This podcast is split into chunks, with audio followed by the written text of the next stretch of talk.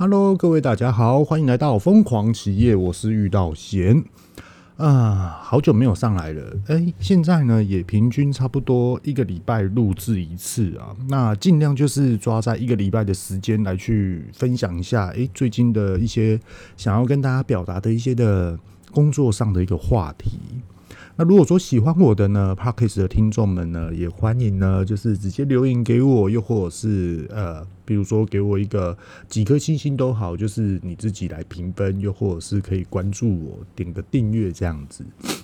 好，首先呢，想要来先跟大家分享一下，我相信呢，我的 Parkes 听众们呢，有很多是爸爸或是妈妈，然后在家可能都要照顾小孩子。像遇到贤自己呢，也是这样子。像今天呢，我就特别呃礼拜五，然后下午一点多，我就自己安排说先下班回来呢陪一下小朋友。然后因为呢，为什么要特别的陪小朋友啊？其实这样子讲好像有点坚强，好像有点的去就是勉强的感觉。其实并不是吼。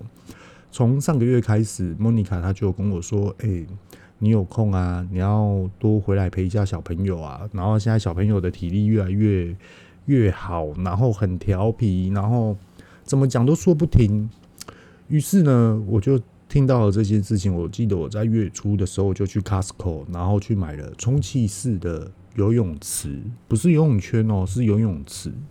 那因为家里的庭院比较大，所以说空间非常的足够。那我一口气呢，就直接买了两款的不一样的游泳池，一种它是有溜滑梯的，那它是有长颈鹿，还有一只猴子，然后一起的一个组合。那另外一款呢，它就是白色的，那它是比较深的，水位它比较深，然后它有一个充气式的一个屋顶。相信呢，讲到这边，大家都可以去网络上搜寻 Costco 的充气式游泳池，你很快就可以知道说，我现在 Podcast 这一集在讲的哪两款的游泳池。那值不值得购买呢？我是觉得非常值得购买，因为亲子互动嘛，所以说我觉得这个的设备我是觉得是还 OK 的。那毕竟它也便宜啊，一组游泳池也不到一千块，甚至于九百块就有找了。那我记得我昨天还特别去买了就，就那种插电式的冲游泳池那种灌气的这种的设备，它有点像是那种就插电式的 compressor 这样子。好，那想要跟大家聊一下，也就是说这一款游泳池啊，我使用到现在，今天终于把它打开了，我的心得 想要来跟大家聊。也就是说呢，我们在灌气的时候，其实都很兴奋，小朋友也很期待，哇，什么时候可以放水啊？这些等等的。好，充气的时候很简单，可是呢，玩完的时候，我们总要整理吧，总该要把它恢复吧，场地还是要复原。于是呢，那时候我就没有想这么多，我就想说，嗯，那我买的这一款呢，它可以充气也可以抽气，那我就直接就给它抽气，速度又快，然后放水呢，它有一个开关阀，也很方便。游泳池的本体是 OK 的，只不过说我是觉得啊，其实我相信很多的家长都想要去买一个充气式的游泳池回家，可是呢，在使用的时候都很享受，可是在收的时候呢，大家都很痛苦。所以呢，我今天就是要来分享这个经验，就是说收到底要怎么收会比较好。其实，在收的时候啊，如果我又重新来一次的话，第二次再玩这个充气式游泳池的话，我会选择先不要把气漏掉，先把水放掉，然后呢，也你也不要用拖的哦，在地上拖，因为很怕它这种塑胶的本体会破掉。那破掉之后，它就变成是一个损坏的一个器材了。除非说你还要再去买一个特别的胶布把它补洞啊，这些等等，那那都太麻烦了。那我的建议是，你直接把水漏掉，然后就就地的让它去晾干或是晒干。可是你也不要特别的去晒得非常久，因为塑胶毕竟会变质嘛。好，那你把它晾干了，把它晒干了之后，你再来泄气，会来得比较好。因为为什么呢？如果说我今天把气漏掉，水也跟着一起排掉了，可是呢，它的塑胶本体全部通通都是有水。那你有水的情况之下，你去把它做收纳，很快的里面就会臭掉，很快的里面就会发霉。那你下一次要玩的时候啊，你就会感觉哇，好臭，好多细菌哦，哇，感觉好不健康哦，你就想要把它丢掉了。甚至于，就算要去清洗，你也觉得很麻烦。就算是你想要拿去消毒，你也找不到一个非常正确的，嗯，自我感觉，呃，就是这样消毒是确定有用的，确定没有问题的这种感觉，非常肯定的，很难，非常难。所以呢，如果重新来过一遍呢，我会选择先不要漏气，先把水放掉，阴干了之后再慢慢的漏气。那其实漏气哦，建议各位大家去买打气机的时候，它可以呃进风，也可以排风，这种的是最好。那我们在灌风的时候啊，它是不是速度就很快？那你在排风的时候就差另外一个，它直接把里面的气体全部都抽掉，很快很快，非常快。那于是呢，也就是收褶的问题。其实收褶哈，反正你可以把它收成你好收纳的形状，我是觉得都没差，因为它本身就是塑胶本体，里面也都没有水分的。那也就是说，你就直接把它折成一个正方形或是长方形，你好放置要哪一个位置的形状大小，这样就 OK 了。这跟大家一个建议啊，那我我是觉得好事多这两款游泳池是非常非常推荐的。那另外呢，它有一个特别的有溜滑梯的那一款哦，它有一个特别的一个装置，也就是说它有一个转接头，你可以接着你家的水龙头或是塑胶水管，黄色的这种或是橘色的这种，你就直接把它插上去，然后呢，你就水水龙头的大小你就开一点点，它旁边还有一个。一个一个可以调节水的压力的一个小型的开关阀，有点像是水族箱的那种的小小的一个水电器材，然后它溜滑梯上面就开始喷水，开始洒水，所以说我是觉得非常非常的 OK。甚至于，我觉得他这种的设备，小朋友看到哇，还有瀑布诶，又会洒水，小朋友会更兴奋。那当然啦、买这个游泳池呢，就是跟小朋友一起玩乐，然后消耗小朋友的体能，然后让他们感觉到哦，亲子互动的这种感觉跟感受，家庭和乐的一种的设备器材，跟大家分享。好，那今天呢，想要来跟大家聊什么样的一个话题呢？前几天呢，呃，莫妮卡她有告诉我说，诶、email 里面呢有 Podcast 的听众，然后直接寄 email 给我们吼，呃，这个的 Podcast 的听众呢，我就直接讲一个他想要表达的一个提问的一个问题。那我相信呢，在经营又或者是在创业的各位大家们，一定多多少少都会曾经去想过这个问题，又或者是说你现在就遇到了这件事情，或是你感觉。我接下来好像会遇到的这件事情，也就是退货的问题。那首先我来先跟大家聊一下，也就是说，这个 Podcast 的听众，他写的 email 的意思是这样。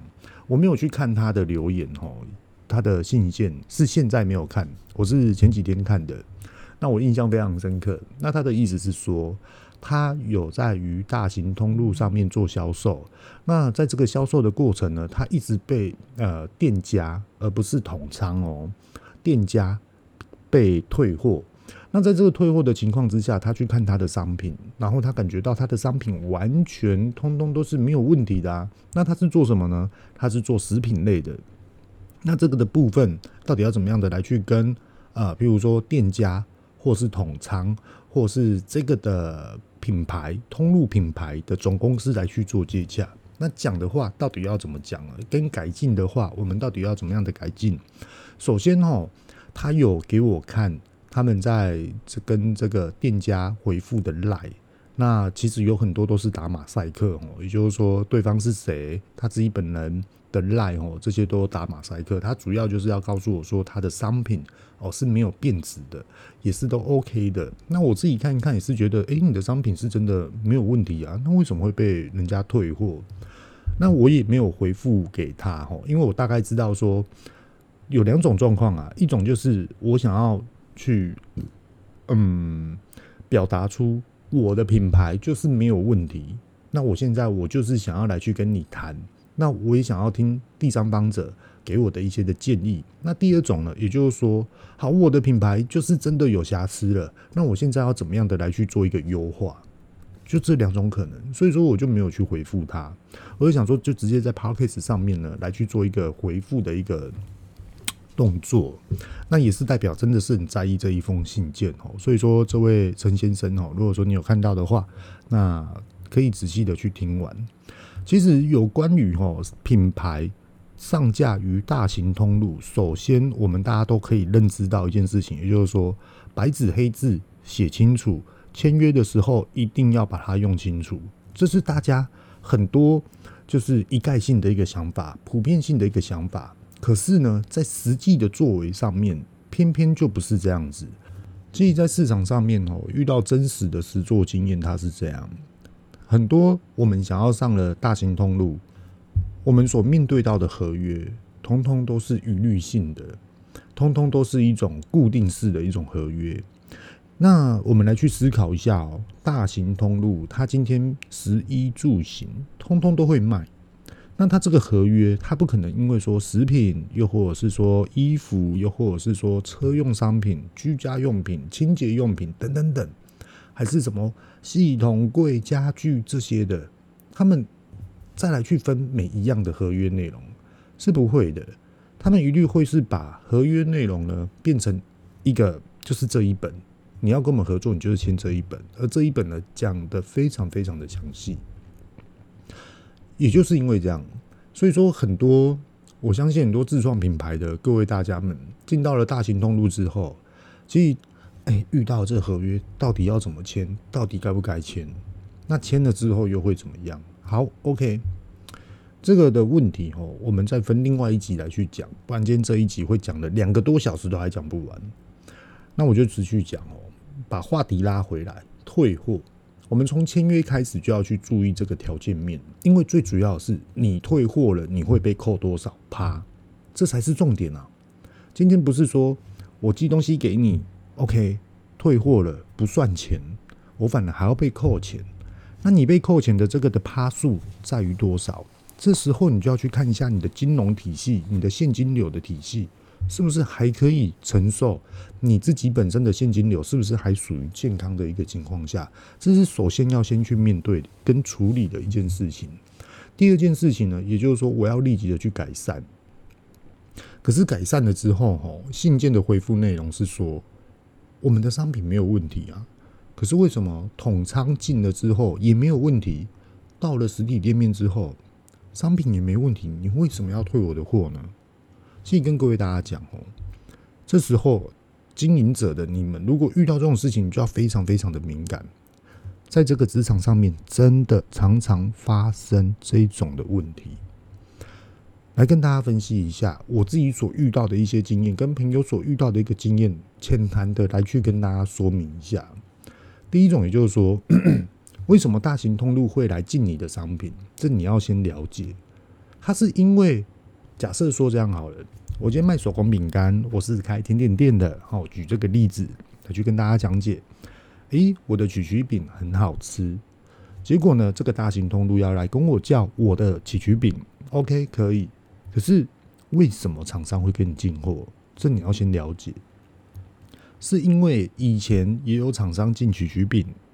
然后呢，他们觉得合作的一种的气氛氛围，又或者是说合作的方式越来越不愉快，所以说通路呢，他想要换了一个厂商，有。没有。可能？有。可能。又或者是说，咦，我给的曲曲饼比较便宜，跟您以前拿的那个厂商还来得更便宜，而且我的效率、速度、生产配合度都非常来得高，所以说我今天可以争取跟你合作上架。其实这个是有。风险的哦。所谓的风险是什么呢？我们把话题先拉回来哦，来去厘清一下全部所有事情的前后，还有现在的因果。也就是因为刚所讲到的这个大型通路，无论它有多大，无论它是什么蓝色小怪物，又或者是美商恐怖什么的店家，好，我们现在来去分析哦，全部所有都要先进它的统仓，进了它的统仓之后，它会做一次的品管。到了实体店面之后，他会做第二次的品管。那到了实体店面，为什么每次就是到实体店面就被退货？其实各位大家们一定要去思考，尤其是创业者的各位大家们，如果说你遇到你的商品没有出问题，反而被退货，你没有条件面去跟他说明的话，也就是表示以前的厂商搞不好跟这些的店家实体店面关系都还不错。那有时候你要去思考一下一件事情，就是说这些的店家，比如说店长或是副店长。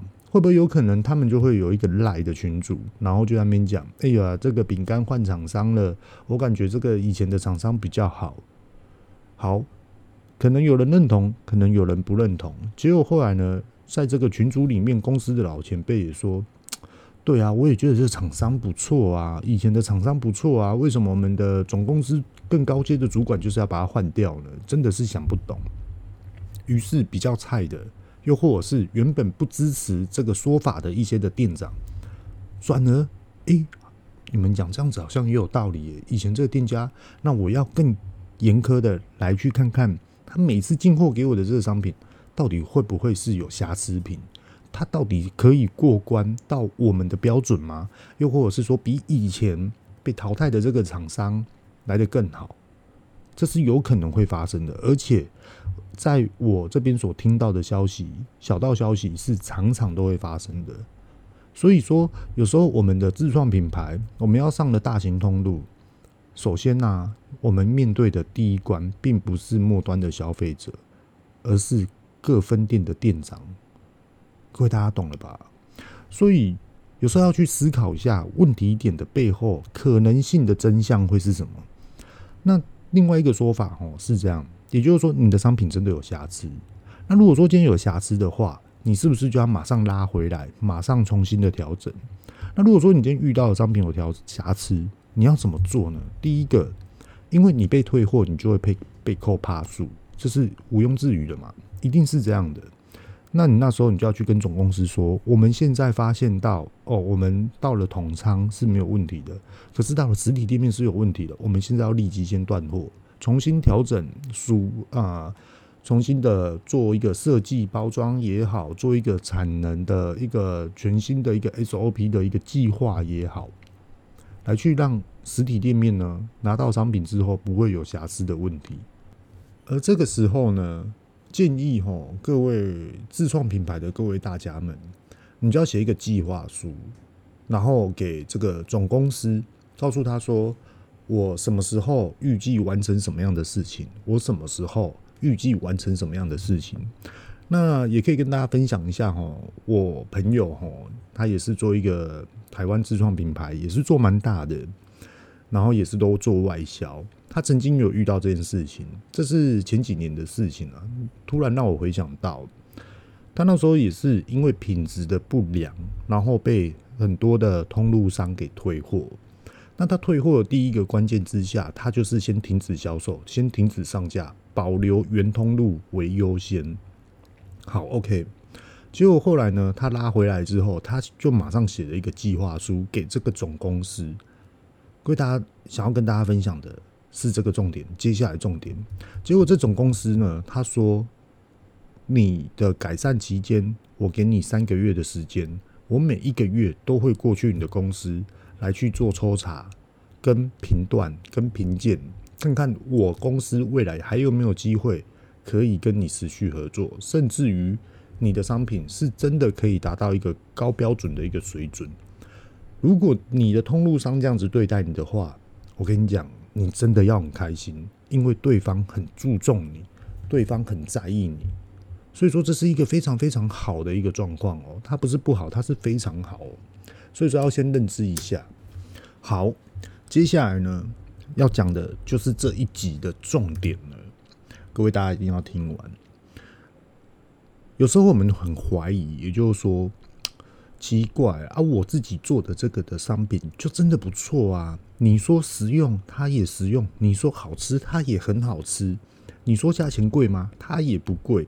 可是为什么偏偏人家做的比我的品质还要差？偏偏就是做卖的比我好，甚至于，哇！我经营了这么久，我替别处给他顾啊啊！结果我的生意还是这样子，又或者是说这一集的主要的内容哦，email 进来的说我的商品没怎样，结果后来被人家退货。各位经营者的你们一定会感觉到很委屈，又或者是你觉得很不公平，到底是发生了什么事情？又或者是说，我很用心的在经营，我很用心的在规划，我很用心的在解决问题，可是偏偏就不是你遇到的，就不是你想要的这种结果。那到底是出在这个创业到成立商品，到有了这个品牌，至今这个过程，我们是不是哪一个环节没有做好？跟各位大家讲，有的观念错误，真的是观念错误。不瞒各位大家说，哦，也有很多人啊，他认为说，诶，我的品牌就是很赚钱啊，这样子就好了，我不想要再做怎么样了。可是你随时被淘汰的时候，你自己可能都不晓得。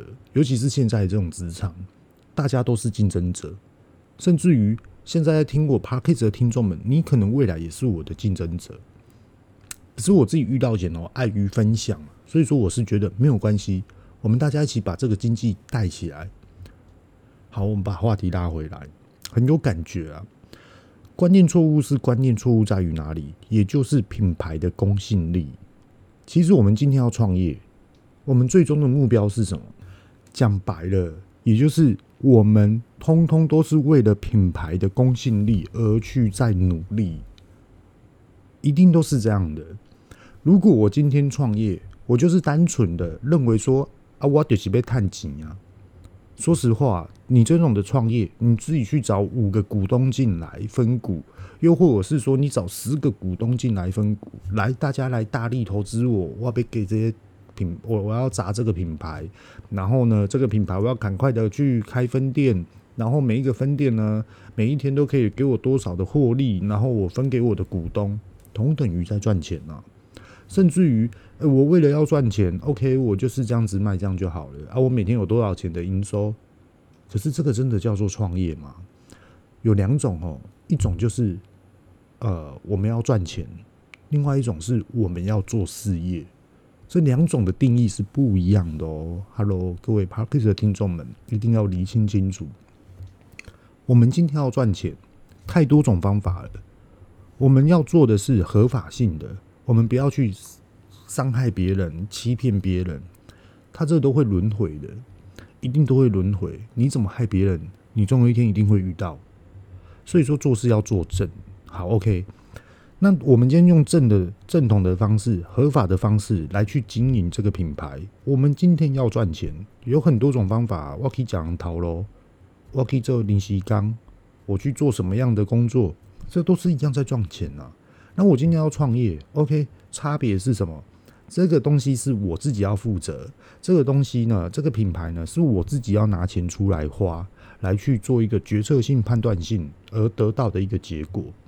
可是你真的很单纯的就是感觉，我最终目标就是要赚钱吗？如果你今天是这样想的话，你的现实真的就是有待于要再升高一点，再拉高一点。如果你今天要创业，你认为认为真的要只有赚赚钱的话，我是觉得。你有太多种方式了，你不用这样子的，像是遇到贤之一本人啊，就是为了要做事业去努力的这种的方向。那如果说你今天是要做事业，那其实他就是在追随的，就是你所创业的这个的品牌，这个的系统的公信力。所谓的公信力，并不是你自己认为有公信力，这个叫公信力，而是你这个品牌，你这个商品拿出去外面的时候。不是大家来抢哦，而是你准备要出去的时候，人家会想到说：“诶，我跟你讲哦，那个品牌要来这里开了，诶，诶，还不错，诶，我一定要去吃。诶，这个品牌要来我们这个通路来卖了，诶，他这一次进来的商品不知道会是什么哦，好期待哦。也就是说，什么叫做公信力？它是一种我愿意接受，我给予肯定，我。愿意去认同你的商品，然后分享给各位大家。它跟口碑不一样，公信力不可以拿负评来去做一个衡量，完全不行的。为什么呢？跟各位大家讲一下，嗯，世界上吼人百百种，有人喜欢你，就有人不喜欢你。可是你总不能因为说我的品牌我很在意，在这个职场上面来去做销售的情况之下，人家不喜欢我，然后我很在意，没有用。你应该是要去问，你为什么不喜欢我的品牌呢？我是不是有哪里需要改进？又或者是说，诶，你喜欢我这个品牌，那你觉得我还有哪里需要改进、更上进，让我的品牌更上进、更亲近消费者？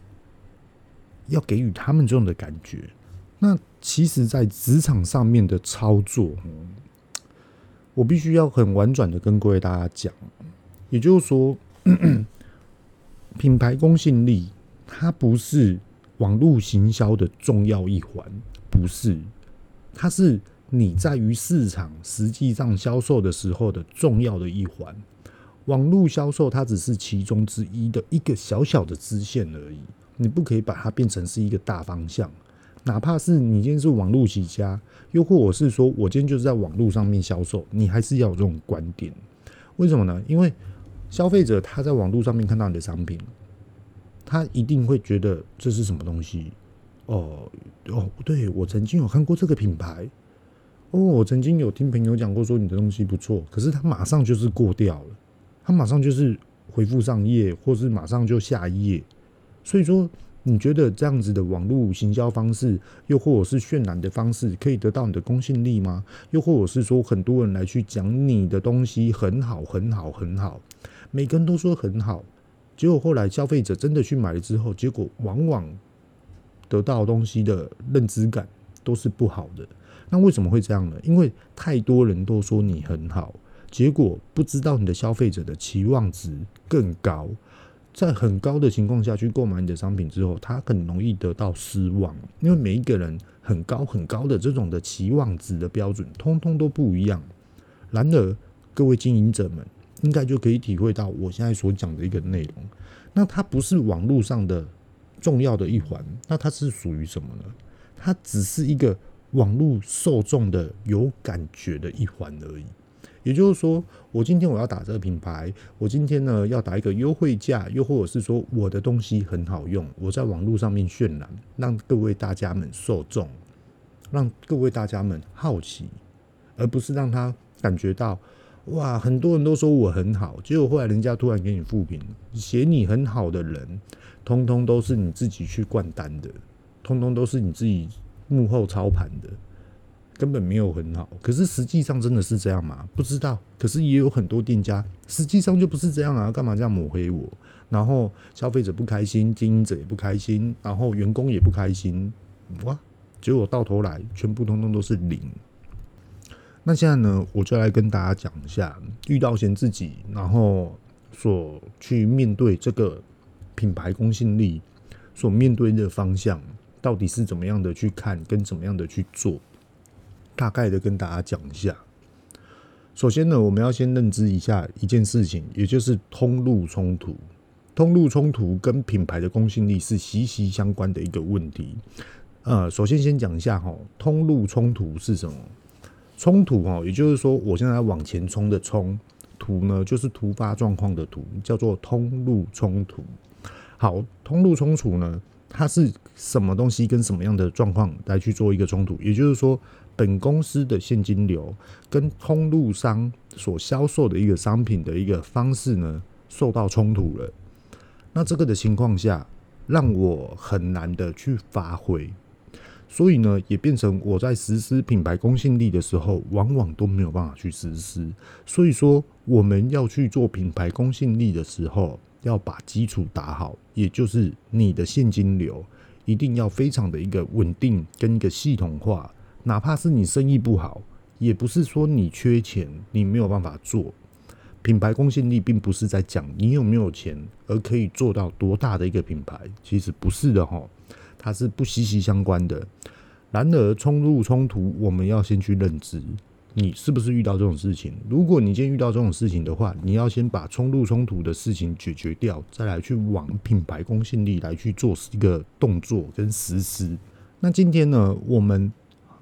经营的品牌公信力，遇到前自己本人要求的会是哪一个为主要？第一个就是商品，商品一定要先出来。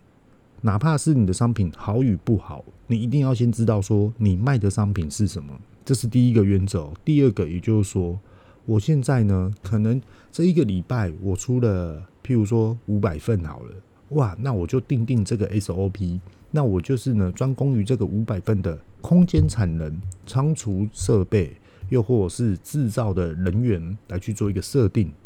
结果突然呢，我上了一个通路了之后，更大型的通路，你可能一个礼拜都要造就于五千份，这种的定义就完全通通不一样哦。你的生产过程、你的仓储设备、你的自产的很多很多的设备，通通都要不一样，甚至于你的进货跟你的销售。全部所有的流程都会做很大的一个改变。那其实这个在讲的是什么？就是内部公司内部的优化。我们今天要做到品牌公信力，你一定要首先非常认知的、有感觉的、非常积极的、非常弹性的来去调整公司内部这个的 SOP 到底要怎么样的去活跃，让它随时的去转变。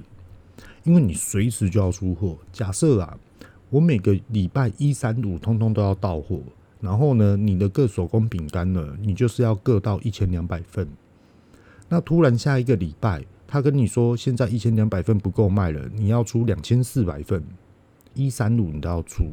那是不是也就是说，各位哦，一、三、五同等于日、二、四，你就要请，比如说大龙货运，比如说黑猫宅配就要出货了。那你的生产时间有多久？这时候大家就要认知哦，你很多的安排时间差，完全通通都不一样。所以说，你的内部的优化非常非常重要，你才可以把好的商品，你才可以把不会退货的商品拿去给你的通路商来去做销售。这是第一个关键。好，第二个，第二个问题是什么？很多的经营业者，他们针对的是末端消费者。他们很在意末端消费者的感受，可是其实往往哦，我们在经营很多事业上面的时候，你所面临上的消费者，通常不是你你门市所遇到的消费者，又或者是很多很多的散户，其实不是，你所面临到通通都是一些大型通路的客户。因为大型通路的客户，他非常的了解你这间公司在玩什么样的系统，你这间公司在做什么样的安排，你这些你这些的公司，你这间的公司是怎么样去管理你的公司的，他们非常的懂，他们只要一看、一问、一去，就可以大概的了解。所以说，很多很多的时候啊，我我有时候哦，在公司哦，在内部跟大家。各位主管在那边聊天的时候，都会在那边讲这句话。我我都会去讲说，哦，我今天卖散户，一个散户他给我买了，比如说两瓶的手工饼干好了。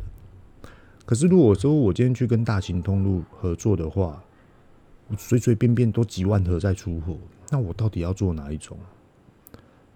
对啊，那我要二选一吗？还是两个都可以同时进行？有时候我们在跟主管那边聊天的时候，就是会讨论到这个问题。那其实以一个品牌长久经营状况之下，你的实体店面不能不能不营业啊，你不能做大忘小，又或者是做大忘本，不能这样子啊。因为我们要的是品牌公信力。举一个例子给大家听啊，也许大家就可以了解。好，那我们现在来讲哦，刚刚是不是讲到内部？然后从内部呢，遇到了就是你的消费者。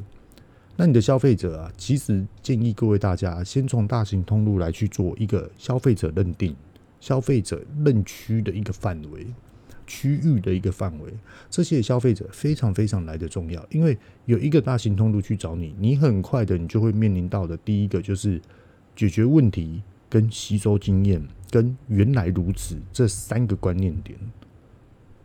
各位大家懂了吼？好，OK。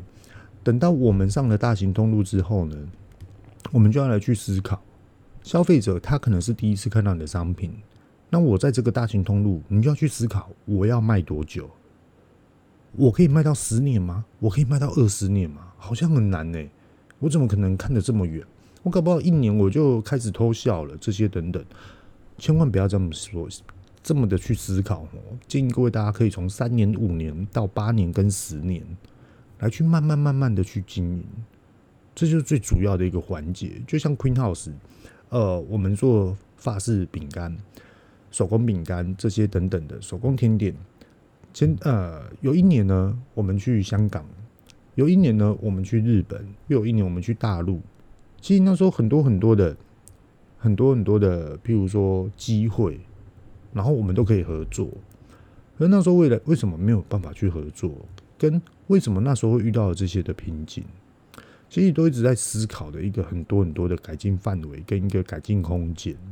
那其实很多的时候就是看你跟什么样的人一起共事，你可不可以体会到你的团队可不可以体会到你们有改进的空间，又或者是说你的团队可不可以感觉到现在有问题要如何解决？甚至于可以把问题直接拉点，一个点一个点一个点，把它厘清清楚，来去做一个解决，这是非常非常重要的。所以啊，品牌公信力最大最大，你要去追随这一点，并不是网络行销，而是去追求自己的卓越。其实这一集就讲完了，真的就是要追求自己，一定都有缺点，一定都有问题。你要怎么样的去面对什么样的时间点去做什么样的一个改进，跟什么样的时间点你遇到什么样的问题，你要去做这个改进的方式，到底现在你适合哪一种，又或者是说你符合哪一种的条件面去做？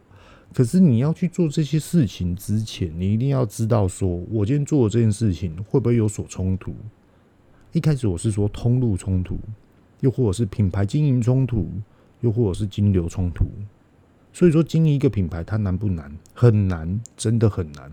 为什么呢？现在疫情虽然说解封，这第一个哦，好，第二个，现在钱真的有比以前好赚吗？这第二个哦，第三个，你现在要叫货的这些的食材成本，难道没有涨价吗？这第三个，第四个，消费者愿意买单吗？你未来的望远景，跟你现在所做的。是相辅相成的吗？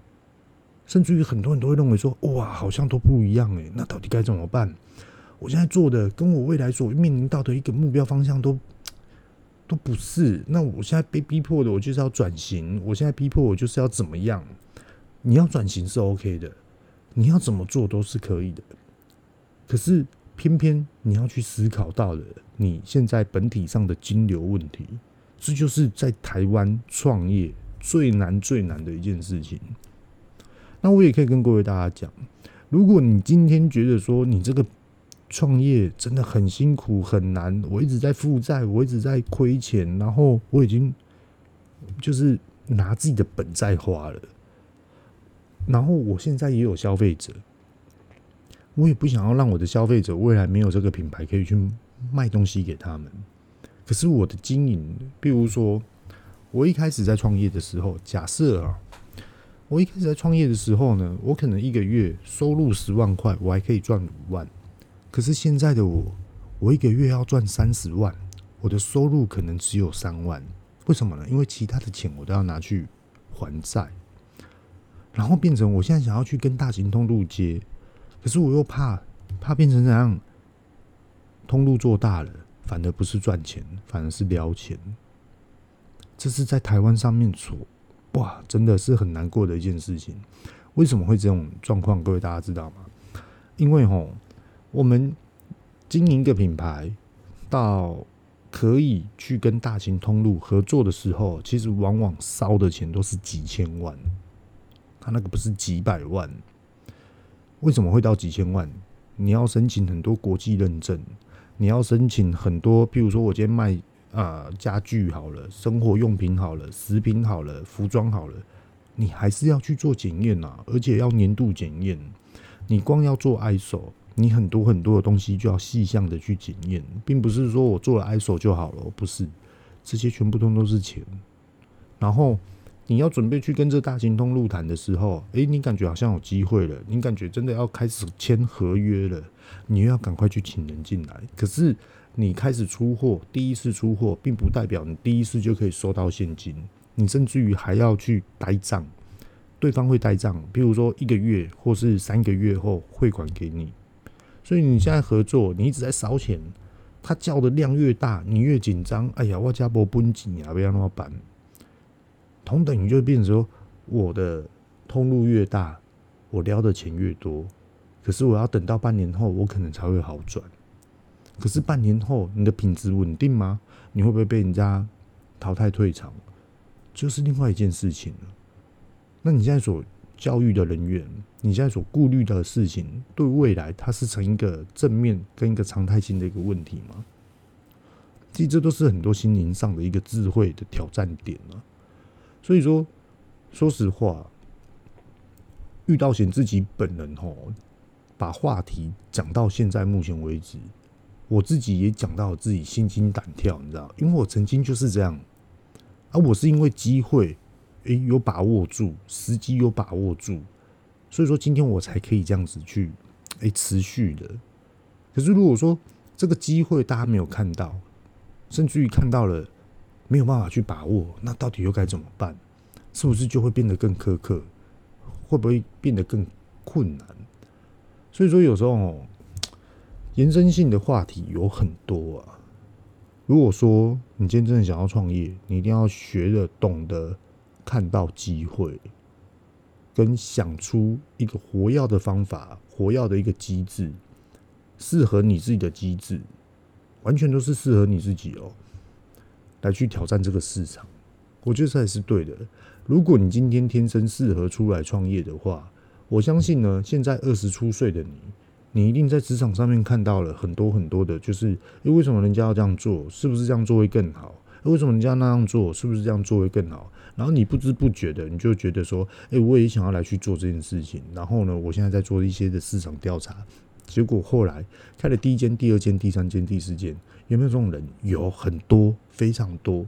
他们赢的是什么？脑子的活跃度。可是他们呢，持续力会多久？不晓得，是问号。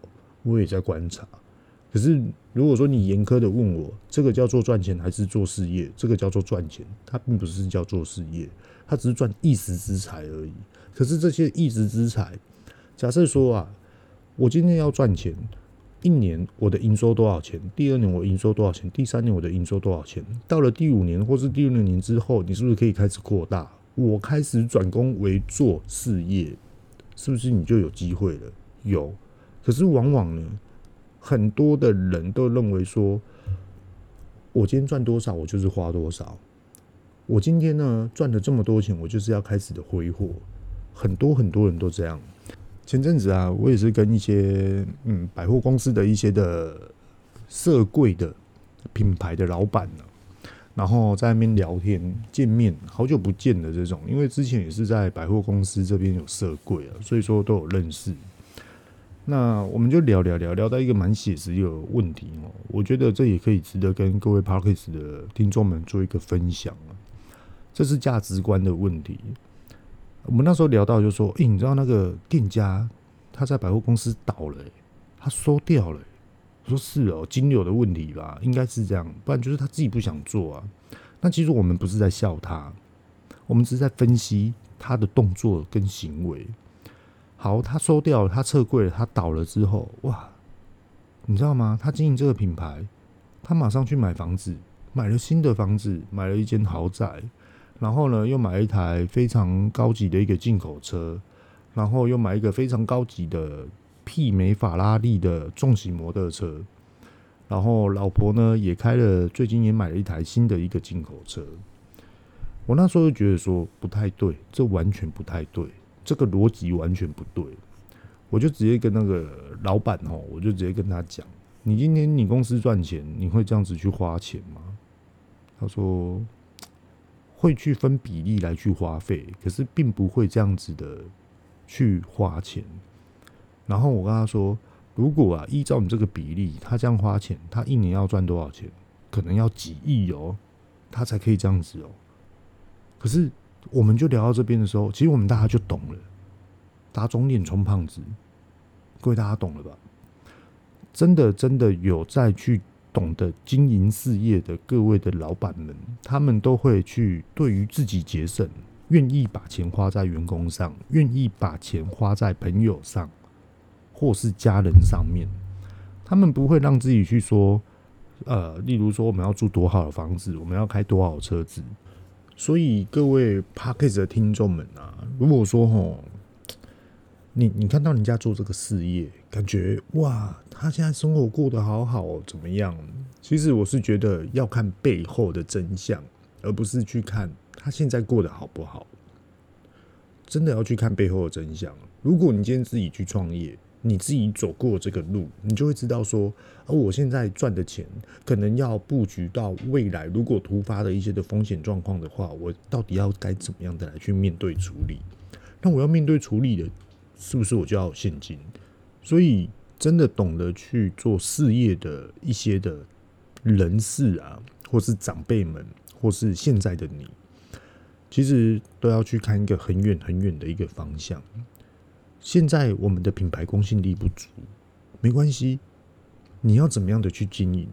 就像刚刚所讲的，从内部的管理开始，从内部的进化跟内部的优化来去做一个中心点，向外去发展，这才是最从基本开始做起的一个品牌公信力。当你的品牌公信力达到了之后，我跟你讲，你会遇到什么样的事情？通路商会跟你说：“诶，你什么时候会有货啊？”又或者是说，诶、我跟你讲哦，这个品牌要来我们这边卖了，诶，诶，那他进来的话，我要先买几个？我要先买多少个？如果说你做到这样子，我我是觉得应该都是没有问题的。而你要持续的去抓出缺点跟保持你现在的优势，这就是品牌公信力。当你的品牌做到人家可以认同了，你的金钱就不是问题了。甚至于那时候，你会感觉说：“哎呀，我今年年营收比较多，诶，诶，那我要拿去救济，又或者是我要让员工发红，又或者是说我要去做员工什么样的一个优化、硬体设备啊，这些等等的。因为你不会为了钱花费而去烦恼，你想要去拿这笔钱投入在人的本质生活方面，或是人想要来去做一个散发这种善事、善心的一个。”强烈的一个欲望，这时候你就是真的，我是觉得不得了了。